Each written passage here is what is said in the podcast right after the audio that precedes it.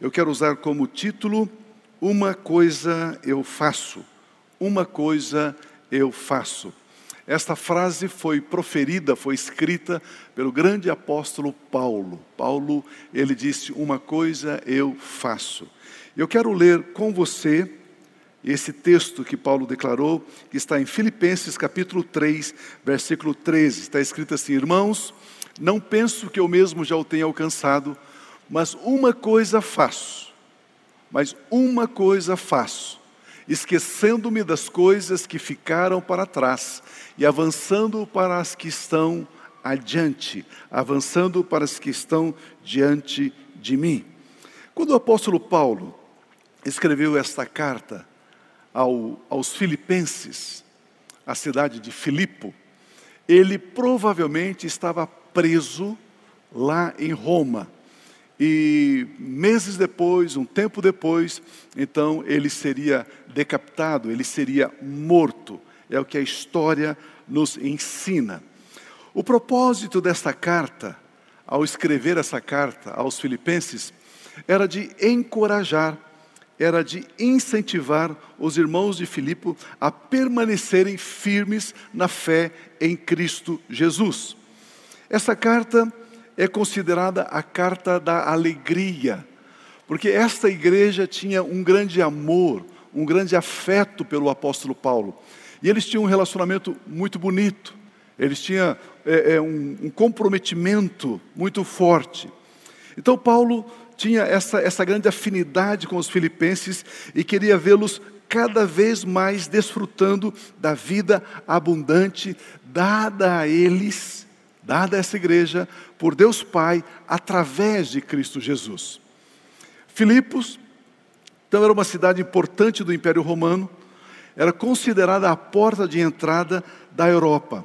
Quando as pessoas vinham da Ásia para a Europa, essa era a principal cidade no caminho, onde eles passavam para serem introduzidos então na Europa era localizada ali no leste da antiga província da Macedônia, mais ou menos a 13 quilômetros do mar Egeu. Você que foi um excelente aluno de geografia, já conseguiu imaginar do que eu estou falando, aonde está localizado tudo isso. Aleluia.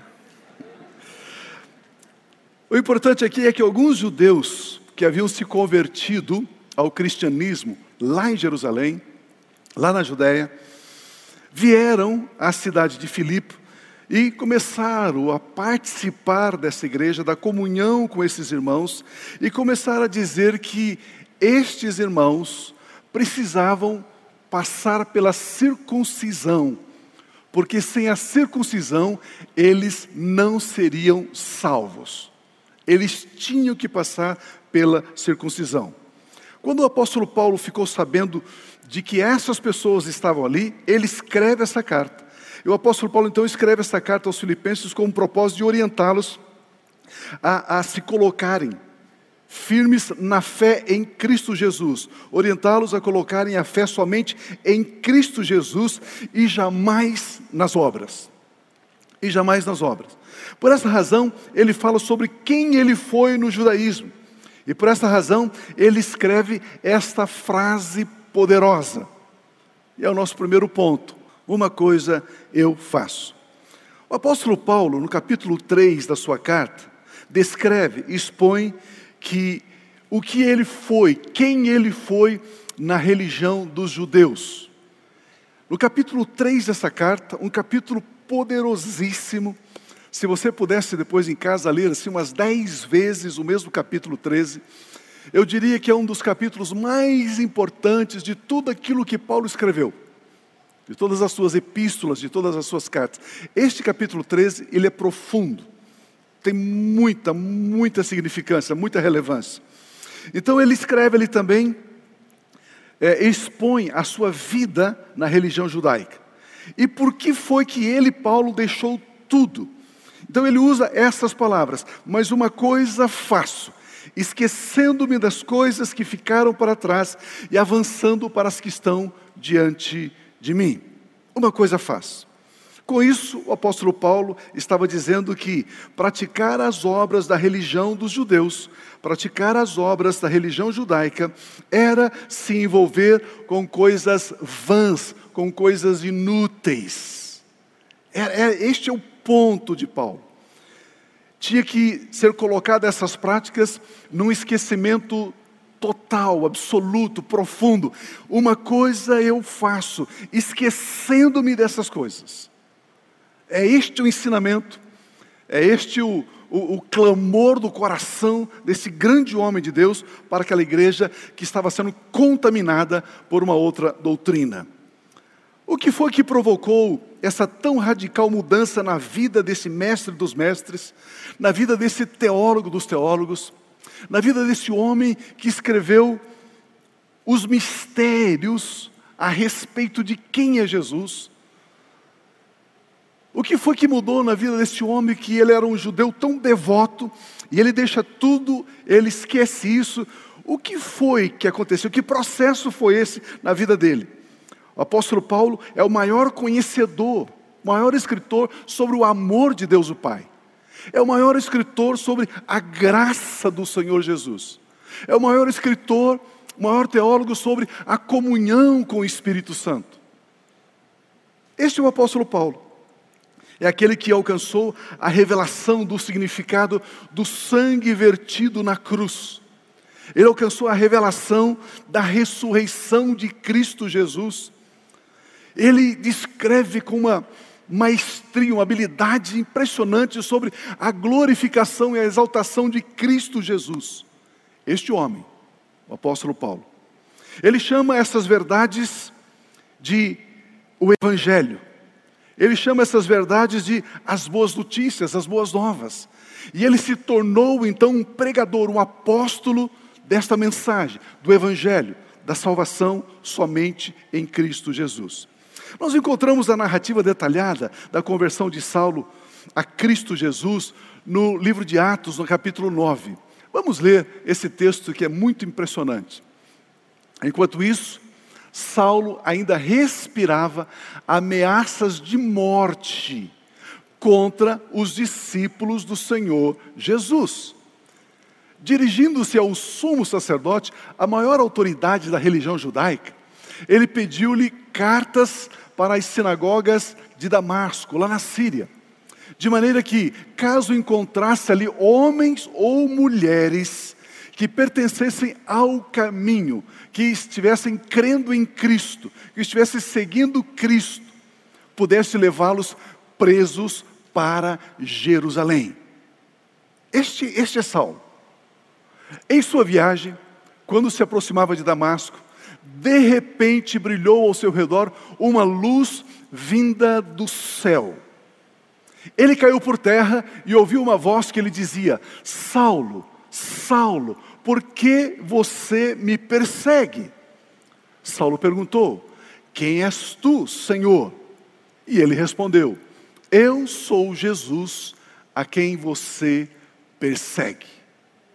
Este foi o encontro de Saulo com Jesus. Esse texto mostra esse encontro. O fariseu Saulo com o Senhor Jesus Cristo. Aqui nós temos a descrição dos acontecimentos externos, dos acontecimentos exteriores. Aqui nós temos a narrativa de Saulo, de Saulo, tendo a autorização, a documentação legal do sumo sacerdote para prender homens e mulheres que confessassem que Jesus é o Messias, que Jesus é o Cristo. Então, indo para a, indo para a grande e importante cidade de Damasco, como eu disse, localizada no território sírio, de repente aparece uma luz vinda do céu. Eu não sei se ele estava indo a pé, eu não sei se ele estava indo a cavalo, a camelo, numa carruagem se ele estava indo em 10, 15, 20, era uma viagem muito importante, era uma viagem oficial, era uma viagem legal, documentada. Mas o texto diz que veio uma luz do céu, apareceu essa luz do céu, e ouviu-se uma voz, e essa voz diz o nome dele: Saulo, Saulo, por que é que você está me perseguindo? Saulo perguntou: provavelmente assim, sem entender o que estava acontecendo. Quem é o Senhor que está falando comigo? Quem é o dono dessa voz? Que diz que eu estou perseguindo, quem é o Senhor? Ele respondeu: Eu sou Jesus, Jesus de Nazaré. Eu sou Jesus, eu sou o Cristo que você está perseguindo. Que coisa impressionante, amados. A gente não faz ideia, não é? Você não faz ideia. Você lê as, as palavras ali e parece que é uma coisa, mas é algo muito grandioso, é algo muito poderoso, é algo muito extraordinário. Uma luz vinda do céu, queda por terra, a voz chamando Saulo, Saulo. Ele responde. Jesus se revela como o líder dos cristãos, como cabeça da igreja. Jesus se revela como aquele que está sendo perseguido. Que coisa impressionante. Aqui nós encontramos os efeitos, como eu disse, externos desse encontro. Tudo aquilo que os cinco sentidos humanos que é composto pela visão, audição, olfato, tato, paladar, tudo aquilo que o cinco sentidos pode captar, perceber, registrar, está registrado aqui. Como eu disse, uma luz terrível nos olhos, visão. Uma voz, ao mesmo tempo forte, mas meiga e cheia de amor nos ouvidos. Provavelmente o gosto da terra onde ele caiu com a cara no chão. A dor no corpo por ter caído de repente tudo, tudo aqui falando à alma, aos cinco sentidos desse homem. Mas é aqui que o sonho de Saulo se torna realidade. É aqui que o sonho dele, o anelo, o desejo dele se torna verdade. His dream come true. Nesse ponto aqui, nesse lugar aqui. Saulo queria servir a Deus com um zelo irrepreensível. Saulo, ele queria, ele queria agradar a Deus com todas as suas forças. Aliás, dar valor ao exterior, viver pela aparência, era a especialidade dele. Mas o que aconteceu no interior, no espírito de Saulo, nós encontramos a narrativa desse episódio, dessa mudança, dessa transformação maravilhosa.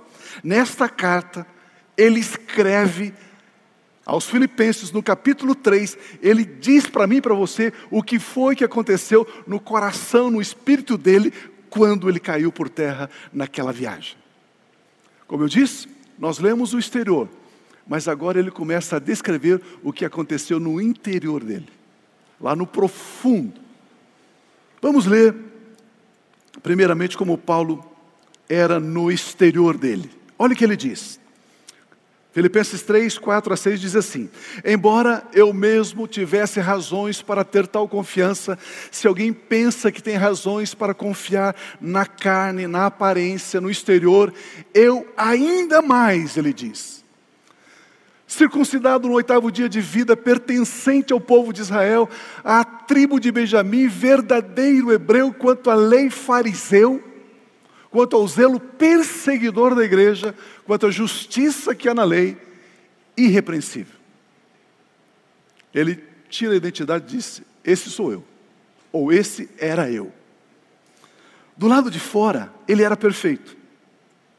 Saulo tinha o controle de tal forma de sua vida que nunca teve nenhuma reprovação. Paulo cita sete virtudes que ele alcançou desde o oitavo dia de vida, quando ele foi circuncidado, até os 40 anos, quando ele cai por terra nessa viagem indo para Damasco. Paulo se orgulhava de suas qualidades externas. E Paulo então, ele diz: Eu era perfeito nesses requisitos. Circuncidado ao oitavo dia, em relação ao ritual em relação ao ritual, eu era perfeito. Eu fui circuncidado no oitavo dia.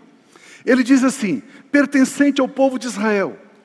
Ou seja, eu tinha a raça israelense. Eu sou da raça israelense. Ele diz: Eu sou da tribo de Benjamim. A minha família é benjamita. Ele diz assim: Eu sou o verdadeiro hebreu. Eu cultuo, eu cultivo a tradição. Ele diz: estudioso da lei, eu era um fariseu. Quanto ao zelo, perseguidor da igreja. quanto à moralidade, simplesmente repreensível. Deixa eu pensar com você nessas sete qualidades que ele menciona aqui. Vamos estudar um pouquinho cada uma delas aqui. É, são importantíssimas. Em primeiro lugar, Paulo cita que trazia em seu corpo a marca da circuncisão, que era o sinal da aliança que Deus havia feito lá em Gênesis capítulo 15 com o patriarca Abrão. Ainda não tinha mudado o nome para Abraão. O sinal da circuncisão. É interessante que, quando a gente estuda, quando nós estudamos acerca das alianças, da aliança, a aliança precisa de três coisas que são essenciais, importantes. Precisa de um sacrifício, precisa do sangue, precisa dos termos da aliança, das palavras da aliança, e precisa de um sinal, precisa de um símbolo. E o sinal o símbolo da aliança que Deus fizera com Abraão era a circuncisão.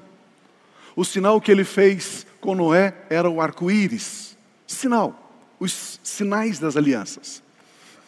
E é interessante que, com o passar das gerações, a circuncisão deixou de ser apenas o sinal da aliança e passou a ser considerada pelo povo hebreu um sacramento, ou seja, um ato que salvava. Um ato que salvava. Vamos, vamos ver esse texto de Atos capítulo 15, versículo 1, para você ter uma base bíblica sobre o que eu estou falando. Alguns homens desceram da Judéia, de Jerusalém, lá da Judéia, para a Antioquia, e passaram a ensinar os irmãos, os irmãos que não eram judeus, os irmãos que eram gentios, a igreja gentílica, passou a ensinar os irmãos, dizendo: se vocês não forem circuncidados conforme o costume ensinado por Moisés, não poderão ser salvos. Percebe que nesses dias, a circuncisão deixou de ser apenas um sinal da aliança abraâmica e para o povo hebreu, para o povo judeu, para a religião judaica, era um sacramento, era um ato salvífico. Tinha que circuncidar, senão não era salvo.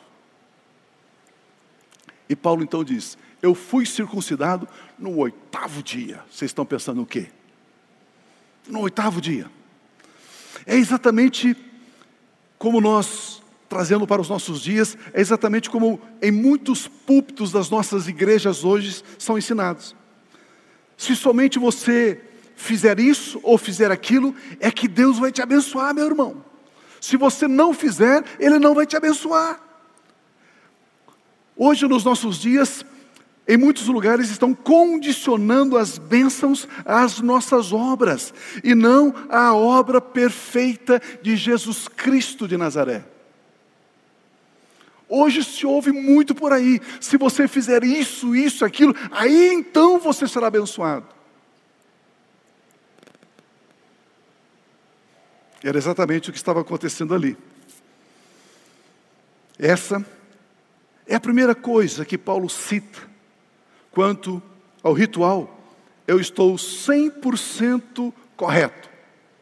Cumpri o ritual. Eu fui circuncidado no oitavo dia. Em segundo lugar, Paulo cita a sua raça. Ele diz pertencer ao povo de Israel. Ele tinha uma linhagem, entre aspas, brincando um pouco, ele tinha um pedigree.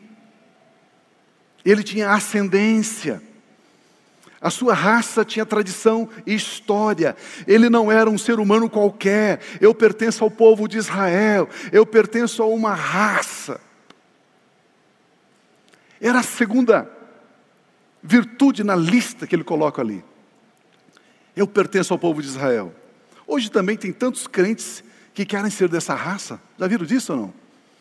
Tantos crentes que não sei o que tem um nhenhenhê com, com a religião judaica.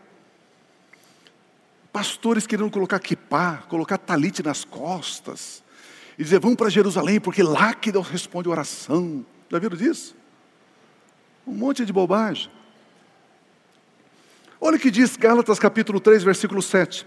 Estejam certos, portanto, de que os que são da fé, estes é que são filhos de Abraão.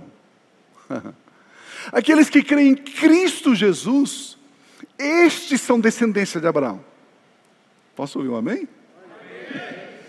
É a fé em Cristo Jesus que nos torna raça eleita. 1 Pedro, capítulo 2, ele fala que nós somos a raça eleita, por estarmos em Cristo. Em terceiro lugar, Paulo menciona que era da tribo de Benjamim, não só do povo hebreu, mas do povo hebreu. Havia uma tribo mais, mais elitizada, uma, uma, uma tribo mais especial, sabe, uma tribo, né? É, é, é, posso brincar com você? Mais ou menos assim, eu sou brasileiro, mas é que eu, eu nasci, aí você o Estado. Né? Esse Estado é melhor que todos os demais estados do Brasil. É mais ou menos isso aqui que ele está querendo dizer. Eu sou da tribo de Benjamim. Ele exalta a sua família como sendo os mais fiéis dentre os fiéis. Afinal de contas, a cidade de Jerusalém ficava no território dos benjamitas.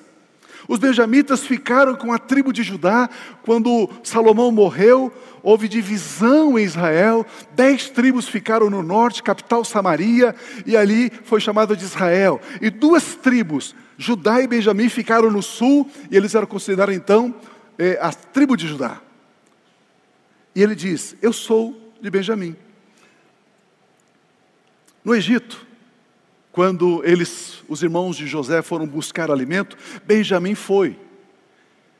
E ele era o caçula.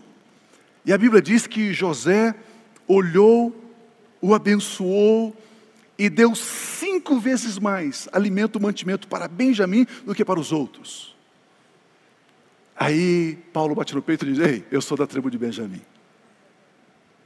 Eu sou não só do povo da raça, mas também da tribo. Em quarto lugar, Paulo evoca o zelo pela tradição, o cumprimento da tradição. Ele diz: Eu sou hebreu de hebreus. Ele queria dizer: Eu cultivo a tradição dos meus antepassados as festas do tabernáculo, a festa da Páscoa, a festa da colheita, a festa das trombetas, as sete festas, eu cumpro cada uma delas piedosamente. Ele diz: Eu sou guardião da história do meu povo, da história hebraica.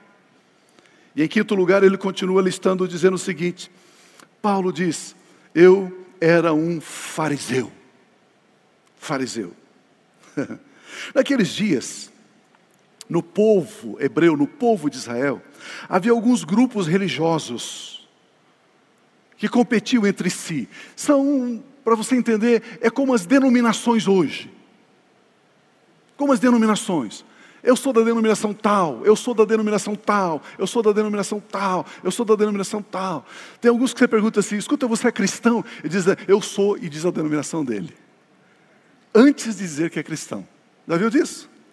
Naqueles dias era do mesmo jeitinho, do mesmo jeitinho. Havia, por exemplo, a denominação ou grupo religioso dos saduceus. Os saduceus, eles eram sim os liberais. É, eles não criam na tradição, na tradição rabínica oral, só escrita. Eles eram sim bem intelectualizados. Eles eram assim todo inclusivo. Eles diziam, não, o que importa é o amor. Eles diziam o seguinte: olha, é, é, vida após a morte. Ah, nem sei se existe vida após a morte. A questão é o seguinte: viva agora, desfrute agora, goze a vida agora.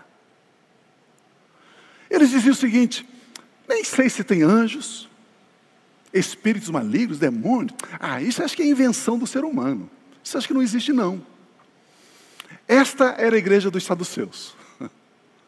Extremamente inclusiva, bem liberal, bem soltona, bem legal. Havia também um grupo dos essênios, radicalmente opostos aos saduceus. Eles viviam separados de tudo, não viviam em cidades. Eles viviam em grupos, em guetos, distante dos centros. Moravam em cavernas, tinham uma vida monástica, rejeitava todo e qualquer tipo de conforto. Andavam descalços, no máximo com uma sandáliazinha no pé não tinha roupas, era só pano jogado sobre as suas costas. Eles eram extremamente orgulhosos da sua pobreza. Eles estavam tão cheios de vaidade por não serem vaidosos. Estes eram os essênios. Era assim que eles viviam. Havia também o grupo religioso chamado dos fariseus.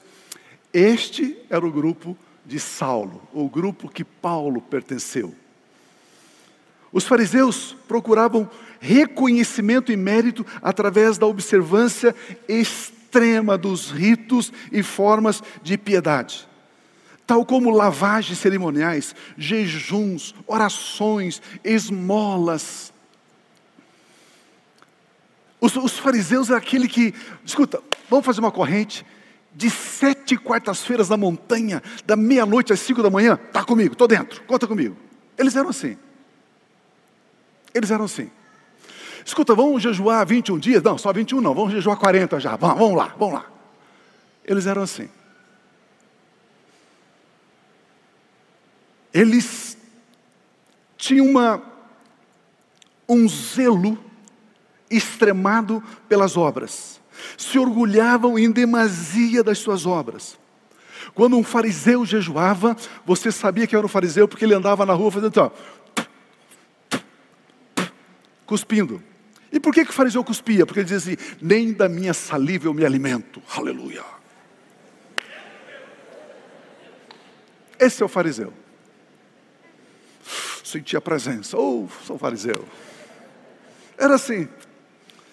Criam na existência dos anjos, dos demônios, na vida eterna, na vida, na vida do Messias. De acordo com Flávio Joséfo, um historiador, naqueles dias tinha no máximo seis mil fariseus. Porque para você se tornar um fariseu era muito difícil. O nível de exigência era extremo extrema. Eles diziam: Eu não quero quantidade, eu quero é qualidade. Aleluia. Vocês acham que aquilo que vocês ouvem hoje é, a gente inventou agora? Isso aí está dois mil anos na Terra. Esse papo que você escuta de pastores por aí, isso aí já vem de longe. Não é de agora, não. Os fariseus estudavam minuciosamente o Velho Testamento. Eles estudavam palavra por palavra o sentido, o significado, o símbolo. Quando, quando é, é, veio aqui e, e, Abraão então ergueu um altar e veio um fogo, esse fogo ele significa isso, que significa isso, que significa isso, que significa isso. São os fariseus. São os fariseus. Você não sabe o que fazer com isso, mas eles falavam. Eles conheciam decor. Gênesis, Êxodo, Levítico, Número, Deuteronômio. Além de Salmos e no mínimo, no mínimo, o livro do profeta Isaías. Decor, salteado. E Paulo era um dos fariseus. Ele ainda continua dizendo, em sexto lugar, ele cita que era um fariseu tão zeloso que se tornou em um dos principais perseguidores da igreja de Cristo Jesus. Paulo apoiou o apedrejamento de Estevão, o assassinato de Estevão. Ele diz: tem que matar esse camarada. Ele estava indo agora para Damasco com o objetivo de prender homens e mulheres que fossem discípulos de Jesus. Ele era um exterminador de cristãos. Isso é sou eu. Era assim. Em sétimo lugar, Paulo encerra a sua lista de virtudes dizendo que em toda a sua vida, desde o oitavo dia, em que ele foi circuncidado, até os 40 anos de idade, nunca sofreu nenhum tipo de repreensão, nenhum tipo de correção. Ele era o motivo de orgulho dos seus mestres fariseus. Ele diz que, quanto à sua moralidade irrepreensível, livre de falta ou de defeito, ele diz: Este sou eu. Paulo diz que não conhecia ninguém com esta lista de valores religiosos tão perfeito quanto ele. Se alguém pensa que pode, que pode se regozijar pelas obras da carne, eu ainda mais. Eu ainda mais, ele diz. Aqui então Paulo começa agora a descrever o impacto transformador que causou no interior dele, no coração dele, quando ele se encontrou com Jesus Cristo naquela estrada. Naquele dia, talvez quente, árido, estrada poeirenta, vem uma luz, vem uma voz, ele cai por terra. Foi algo tão grande, tão grande, que impactou tanto o interior dele, impactou tanto o coração dele, tanto a vida dele, que no versículo 7 de Filipenses 3 ele diz: Mas o que para mim era lucro. Filipenses 3,7. Mas o que para mim era lucro, passei a considerar como perda por causa de Cristo. Quando ele diz assim, mas o que para mim era lucro, ele está se referindo a tudo isso que nós estudamos até agora. O que para mim era ganho, lucro precioso, eu passei a considerar, depois daquele dia que eu encontrei Jesus na estrada de Damasco, eu passei a considerar perda. Aleluia. Aleluia. Todas estas práticas, esta lista de virtudes, que ele cultivou, que ele cultuou por 40 anos, que ele diz que era o lucro, o tesouro precioso que ele tinha, a vantagem que ele tinha para um dia apresentar tudo isso diante de Deus, dizendo assim: Deus, eu mereço a vida eterna, eu mereço a salvação, eu mereço o céu. Ele diz: Eu considero tudo isso como lixo, como algo desprezível. Meu Deus, que impacto, que impacto transformador foi esse encontro na estrada de Damasco.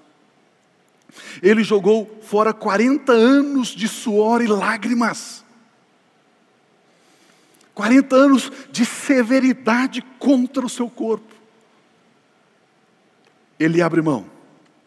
O que para mim era lucro, agora considero esterco, considero lixo.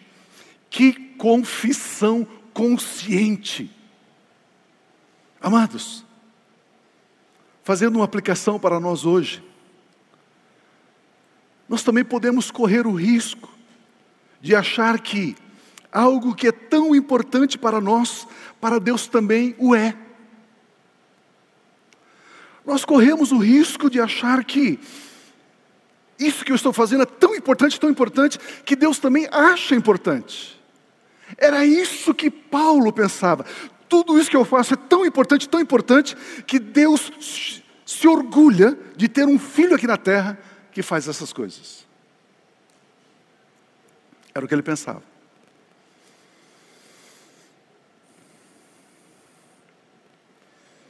Paulo diz que aprendeu o que para ele era um tesouro precioso. Ele aprendeu que para Deus não era nada.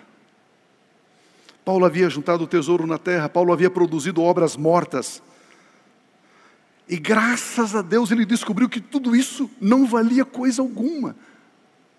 Para Deus não tinha valor algum. O hebreu fariseu foi formado para acreditar que as suas obras davam crédito para ele ser declarado justo, justificado, santo, reto, para ser declarado bom diante de Deus. Mas o encontro com Jesus Cristo naquela estrada mudou tudo. Como eu disse, uma lista de condutas extremamente rígidas, era toda a riqueza, todo o tesouro que Paulo tinha, mas agora ele passa a considerar como coisas sem valor, coisas que não salvam, não ganham nenhum mérito diante de Deus, não tem valor algum. Mas tudo o que Paulo fez, tudo o que ele construiu, do oitavo dia de vida até os 40 anos, não somente não somente não tem valor algum diante de Deus, mas pior do que isso, todas as obras praticadas até aquele dia estava levando Paulo para o inferno.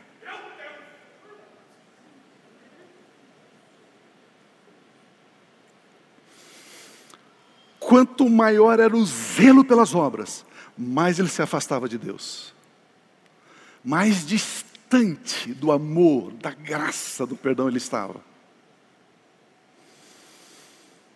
Queridos, quando nós, com às vezes, insistimos, cuidado com as obras, é com amor que nós falamos. Ah, pastor, eu posso perder minha salvação? Não, não, não, não. Não, não, não vai perder a sua salvação.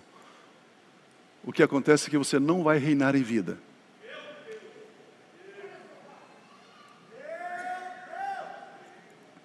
Esse é o problema, esse é o perigo de confiar nas nossas obras. Passamos por necessidade financeira, passamos por problema na família, passamos por é, problemas de saúde, passamos e lutas e lutas e lutas porque confiamos nas nossas obras.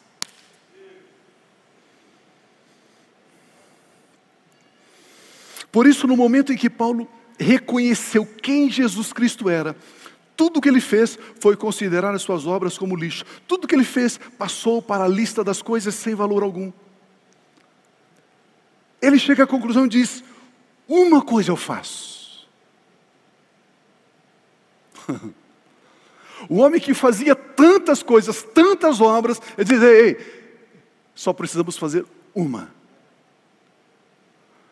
Precisamos esquecer todas as nossas qualidades, todos os nossos méritos, todo o nosso desempenho, toda a nossa habilidade, toda a nossa autoconfiança, toda a nossa vaidade, toda a nossa soberba, todo o nosso orgulho. Esqueça isso, joga isso fora, para você poder ganhar Cristo Jesus.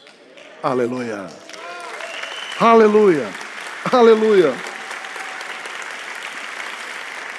Aleluia. Amados, Saulo não era um santo do Velho Testamento, não. Ele não era um salvo por praticar todas essas coisas, não. Os pecados dele nunca tinham sido perdoados. Ele era um sepulcro caiado, ele era um hipócrita, ele era um perdido. Paulo vivia sentado sobre as suas obras, cheio de orgulho, cheio de vaidade, mas era sim um perdido na sua autossuficiência. Amados, mesmo no Velho Testamento, nenhuma pessoa podia ser salva pelas obras. Ninguém podia.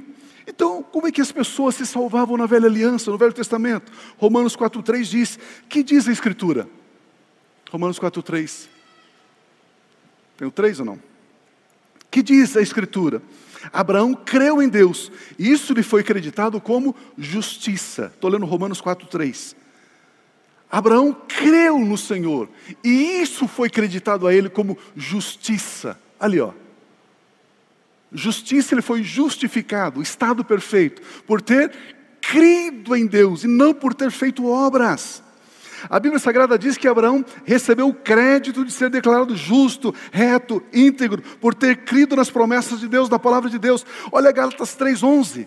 Gálatas 3,11. É evidente que diante de Deus ninguém é justificado pela lei, ninguém é justificado pelas obras, pois o justo viverá pela fé, não pelas obras. Queridos, o texto bíblico diz: é evidente que ninguém foi, é ou será declarado justo, reto, íntegro, por praticar as obras da lei. É evidente. Havia-se um jeito de salvação na velha aliança. Era quando a pessoa sabia que estava condenada pela lei, quando ela sabia que estava debaixo de maldição, da maldição da lei, sabia que não podia, pelas suas obras, se salvar. Era essa conscientização da sua miserabilidade que levava o homem, a mulher, naqueles dias de então, a clamar a Deus por misericórdia. Jesus, ele exemplifica isso no Evangelho de Lucas. Como é que se alcançava a salvação na velha aliança? Lucas 18, 9 diz assim: Alguns que confiavam em, suas, em sua própria justiça, em sua própria obra, e desprezavam os outros. Jesus contou essa parábola. Olha o que Jesus nos ensina, amados. Dois homens subiram ao templo para orar. Um era fariseu, primo de, de Paulo. O outro era publicano, miserável, cobrador de impostos. O fariseu em pé orava no íntimo. Deus de Abraão, de Isaac, de Jacó, aleluia. Oh, glória. Eu te agradeço porque não sou como os outros homens, aleluia. Oh, sinta a presença. Os outros homens são ladrões, corruptos, adúlteros. Nem mesmo eu sou como esse publicanozinho aí atrás. Sabe Deus? Talvez o senhor não saiba, Deus, mas eu vou lhe dizer: eu jejuo duas vezes por semana. Dou o dízimo de tudo, tudo, tudo que chega nas minhas mãos, eu dizimo. Mas o publicano ficou à distância ele nem ousava olhar para o céu, nem levantava os olhos, nem levantava a cabeça, mas batendo no peito, dizia: Deus, tem misericórdia de mim que sou pecador. Jesus declara: Eu lhes digo que este homem, o publicano e não o fariseu, foi para casa justificado, declarado justo diante de Deus. Aleluia. Como é que se alcançava o perdão, a justificação no Velho Testamento? Assim, clamando por misericórdia, reconhecendo a pequenez, a insuficiência. Então, no Velho Testamento, debaixo da velha aliança, a justificação era baseada no clamor pelo perdão, quando clamava a Deus por misericórdia, quando se reconhecia que não era capaz de guardar e obedecer a lei, quando se sentia condenado pela lei e reconhecia os seus pecados, então o clamor pela misericórdia de Deus é que alcançava e lhe dava perdão e lhe dava salvação. E no Novo Testamento, Pio, como é que eu sou salvo? Você é salvo no Novo Testamento crendo que Jesus Cristo morreu, foi sepultado, ressuscitou ao terceiro dia, está sentado à direita do Pai. Aqueles que creem e recebem são salvos. Aleluia! Sim, Deus. É assim. Recebendo Cristo Jesus, quem tem o Filho tem a vida eterna. É assim. Por isso que quando você for falar do amor de Deus para alguém, você não vai pregar religião, você não vai pregar isso, aquilo, você vai dizer: a única coisa, meu querido, que você precisa é crer em Cristo Jesus e receber Ele no seu coração como teu Senhor, teu Salvador. E a pessoa diz: Ah, eu creio, eu recebo. Pronto. Vamos confessar com os nossos lábios. E você é salvo. Você é um filho de Deus, uma filha de Deus. Faça essa experiência. Essa semana leve pelo menos três pessoas à salvação em Cristo. Simples assim. Fale com alguém que está esperando você dizer como é que essa pessoa vai ser salva, como é que ela é perdoada, como é que ela se torna um filho, uma filha de Deus. Você sabe.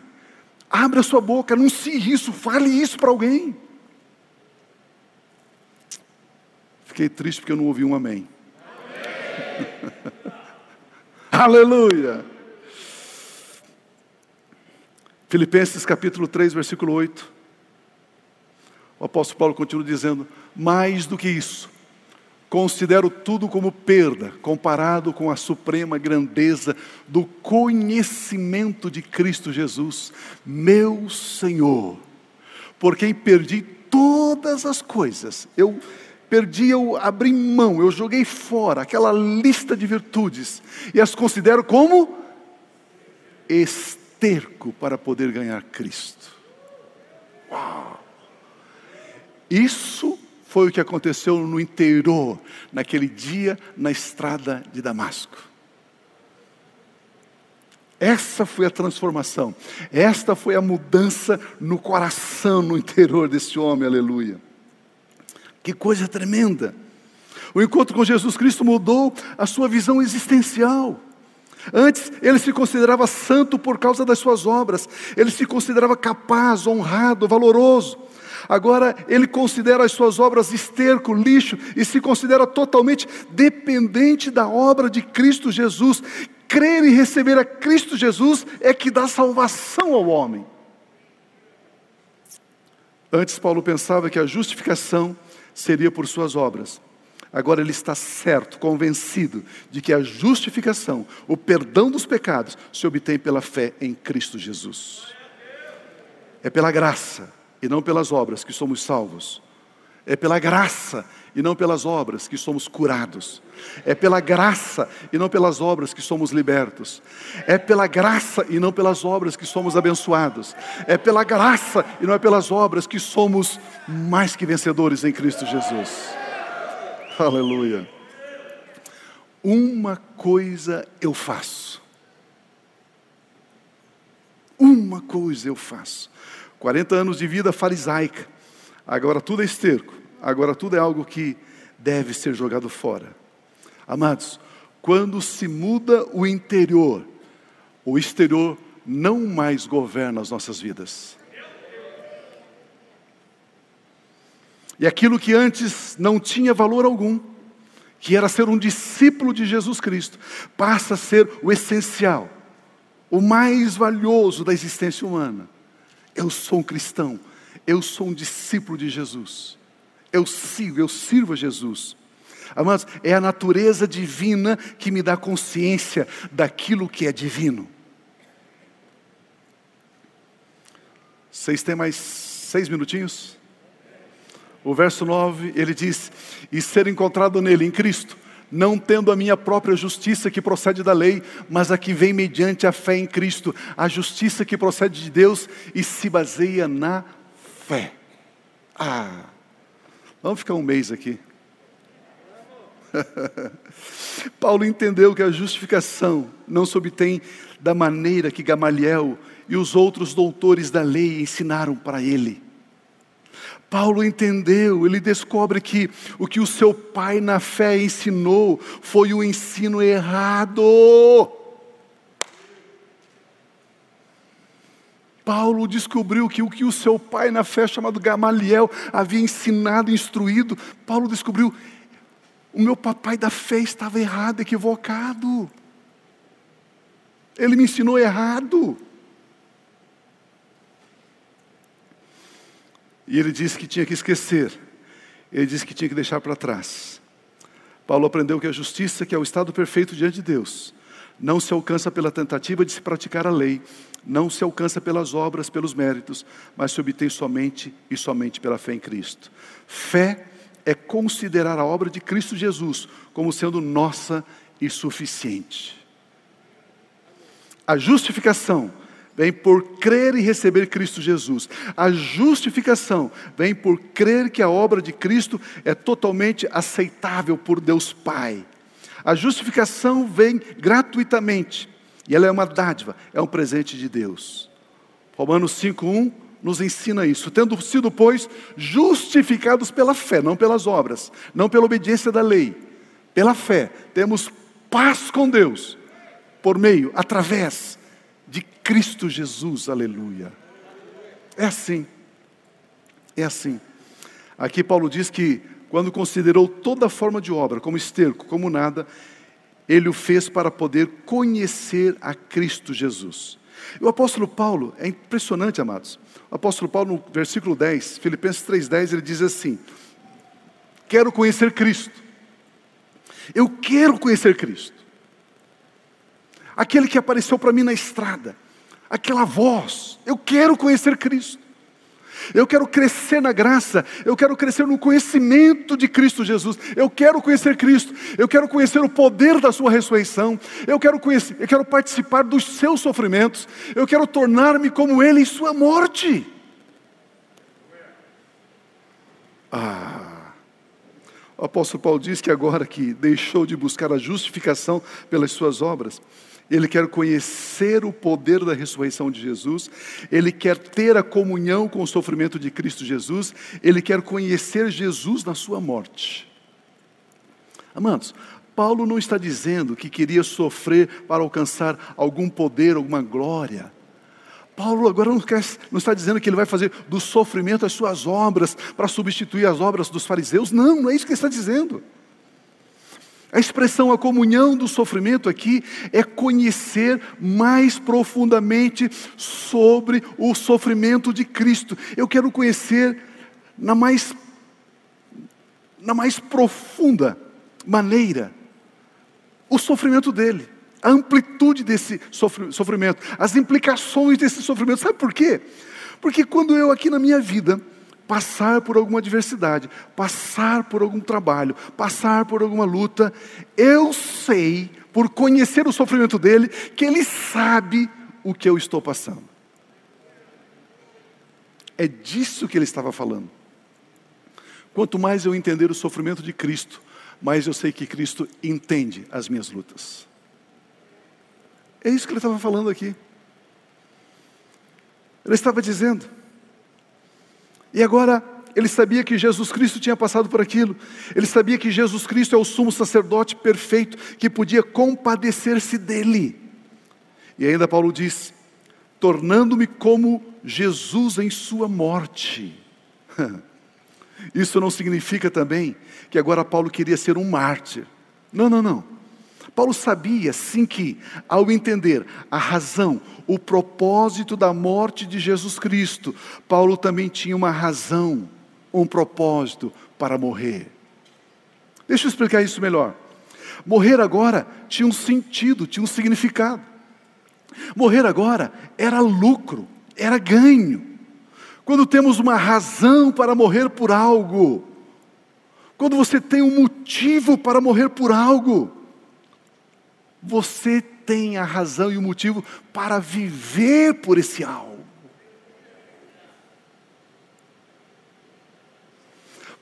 Você só, consegue ter o motivo para viver o que você vive, a vida cristã, a fé cristã. Ser um apacentador, ser um líder, estar no ministério da música, estar em alguma área da igreja, você só tem razão para fazer isso se você estiver pronto para morrer por isso.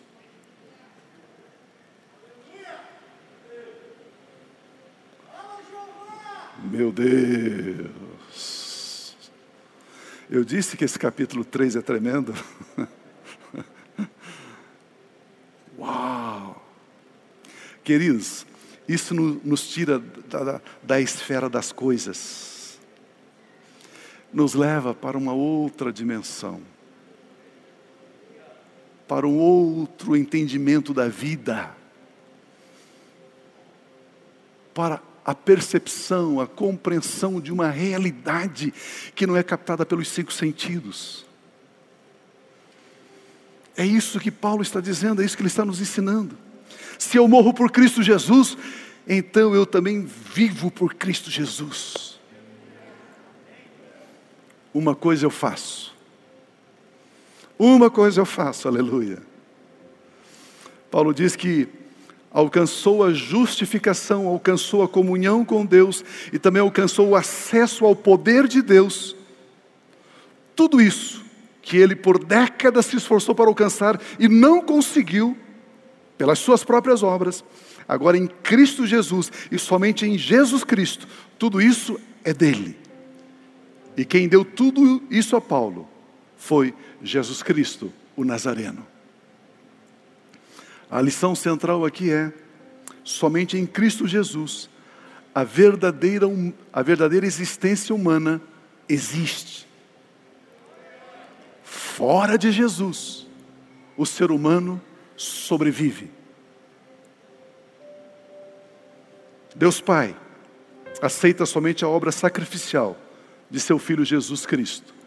E quando nós cremos e fazemos da obra dele a nossa obra, aí Deus Pai, Deus Pai, nos abençoa, nos prospera, nos santifica, nos purifica, nos fortalece, nos encoraja, nos anima.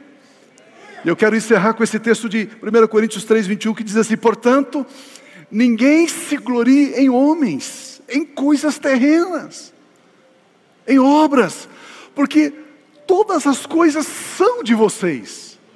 Seja Paulo, seja Apolo, seja Pedro, seja Pio, seja João, seja Joaquim, seja o mundo, seja a vida, seja a morte, seja o presente, seja o futuro, tudo é de vocês.